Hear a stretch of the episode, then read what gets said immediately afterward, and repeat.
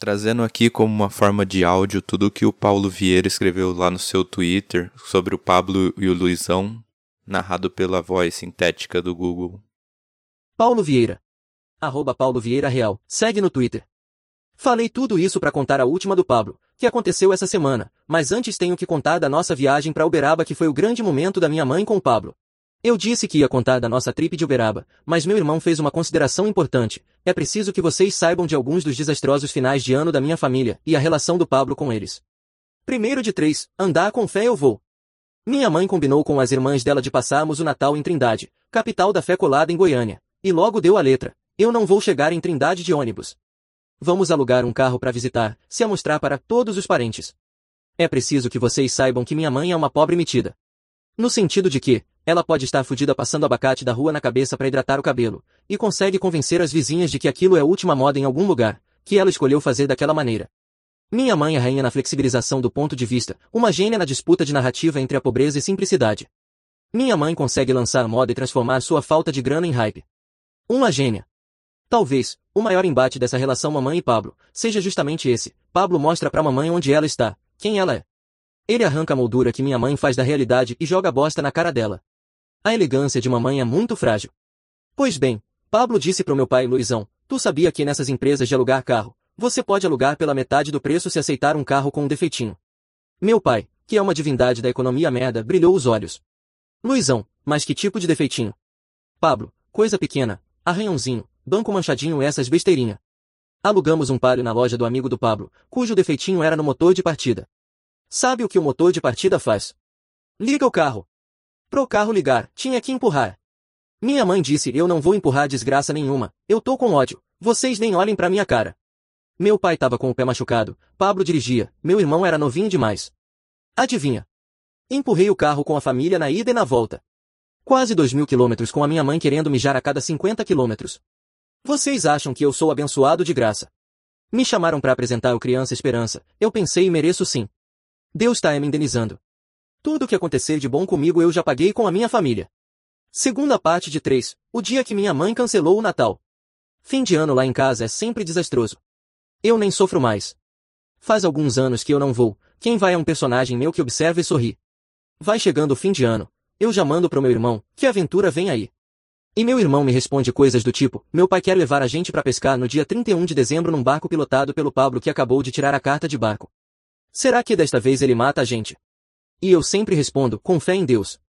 Era outubro e minha mãe já tinha combinado com a minha avó paterna da gente ir passar o Natal com ela em Goiás. Meu pai foi planejar nossa ida e minha mãe, sempre preocupada na imagem que está passando para as irmãs, fez uma compra de mais de mil reais na Ideal Tecidos. Comprou principalmente roupa para nós. Pois, para a mulher do interior, os filhos e os maridos andarem mulambos é uma desonra que gera fofoca e humilhação. Desde outubro as roupas estavam lá nas malas, mas não podia usar, era pro nosso maravilhoso fim de ano. Eu estava na mesa do almoço quando meu pai começou a falar sobre os gastos da nossa ida. Meu pai vira o homem que calculava quando quer justificar uma merda. Tava pensando, seis são, nossa ida e volta vai ficar cara. Não seria melhor pegar esse dinheiro e colocar numa coisa que a gente possa aproveitar depois? Num bem durável. Sabe, minha mãe não disse nada, ficou em silêncio esperando a merda igual a família da praia no filme Impacto Profundo, meu pai, por isso eu resolvi pegar o dinheiro e arrumar os códigos do Pablo pra gente viajar nele. Silêncio. Lembra dele? Sim, Pablo comprou o cicatriz do meu pai. O carro quando não parava por falta de gasolina, parava por falta de peça. Era nessa maravilha de possibilidades que estavam depositadas nossas esperanças de um fim de ano ruim, como sempre é, mas dentro do aceitável. Minha mãe, desde então, não abriu a boca sobre o fim de ano. Ficou no mais absoluto silêncio sobre isso. Fazia as coisas meio no automático, quase um robô, sem expressão. Apenas um olhar de quem sabia que ia dar merda, e quando desse, mataria meu pai. Nós partiríamos no cicatriz de madrugada e meu pai e Pablo deram um churrasco pros amigos salgadeiros nessa mesma noite. A ideia era emendar o churrasco nas 12 horas de viagem até a casa da minha avó, que é o que o Detran recomenda, né? Dirigir bem cansado. No fim da festa, Pablo foi levar uma peguete dele no reino tão tão distante onde ela morava. Nós fomos nos arrumar com a roupa da chegada, um dos looks que minha mãe tinha comprado em 10x na Ideal. Pablo não voltou no horário. Pablo demorou. O tempo passou e Pablo não voltava. Estava quase amanhecendo quando Pablo ligou. Dona Conceição, passa aí pro Luizão. Depois de um longo silêncio, minha mãe disse pode falar, como se já estivesse preparada para aquela ligação desde o almoço em que meu pai avisou onde iríamos viajar. O motor do carro fundiu.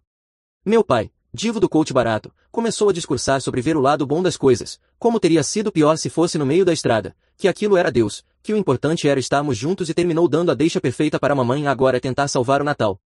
Transcreva o suto que mamãe deu, falando com um cigarro no canto da boca, enquanto jogava as roupas novas no lixo. Salvar Natal. Que Natal? Eu não quero ouvir uma palavra sobre Natal. Jesus está proibido de nascer, Papai Noel que tome no cu, o Natal está cancelado nessa casa. Esse foi o ano que minha mãe virou o Grinch, jogou fora os panetones, caçou e quebrou tudo que era natalino lá em casa, rainha do tempo que é, pulou do dia 23 de dezembro para 1 de janeiro. Vou dormir, mas... Na terceira parte, contarei como Pablo e Luizão fizeram uma viagem de 10 horas durar três dias infernais. Amanhã. Se eu esquecer, me cobrem.